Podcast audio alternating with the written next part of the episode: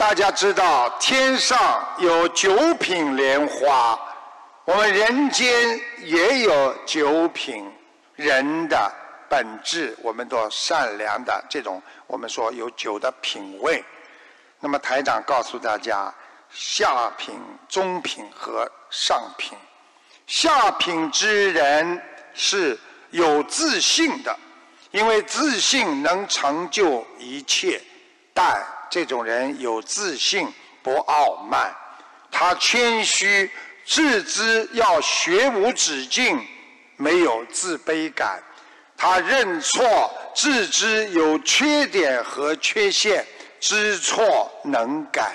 想一想。做人的下品就要有这么多优良品质，所以很多人连下品都做不到。那么中品是什么？人的中品首先是感恩。你们有没有感恩心？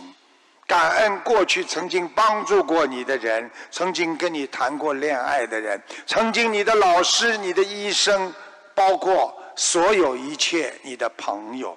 要感恩今天所有得到的一切，要知足满足现在所有的一切，无为保持现在的一切，这为中品。那么上品是什么呢？上品就是舍得给予大众分享所得。包括帮助别人、爱护众生、包容、宽容众生的一切失误和别人的缺点，那叫上品。上品还有最大的一个特点，那叫觉醒。因为不贪人间的天下事，他觉悟宇宙人生的真相，他知道人。不可得，因为人生只是一个旅店，所以对他来讲不重要，一切他都看得穿，能随缘。这种人长命百岁，心态健康，觉悟超人呐。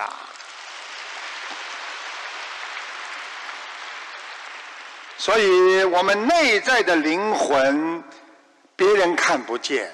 有的人说：“为什么你看出他这么尊贵？这个人为什么这么让人看不起、卑劣？”实际上，我们人有时候的脸就是你灵魂的样子。你们很多人的脸是偏执的，有时候你的脸看不见自己的烦恼。比方说，有人不小心踩了你一脚，你到底是横眉冷对还是和颜悦色？哎呀，没关系，代表着你的修养。朋友占了你的一点小便宜，你是怒目而视还是淡然一笑？没有关系的，代表着你的修养。父母亲唠叨的你出门要加衣，走路要当心，开车要安全。你是面露温色还是脉脉含情，代表着你的修养。同事和你发生了小的争执，你是目光凶狠还是嘴角含笑，代表着你的修养。如果上司、老板批评你做事不认真，你是满腹怨气还是面面露愧色，代表着你的修养。所以要学会修养，修养是做人的第一步，慢慢的包容和。原谅别人那是第一二步，等到修为自己，帮助别人，你就会超脱人间的烦恼，进入四圣道，那是第三步。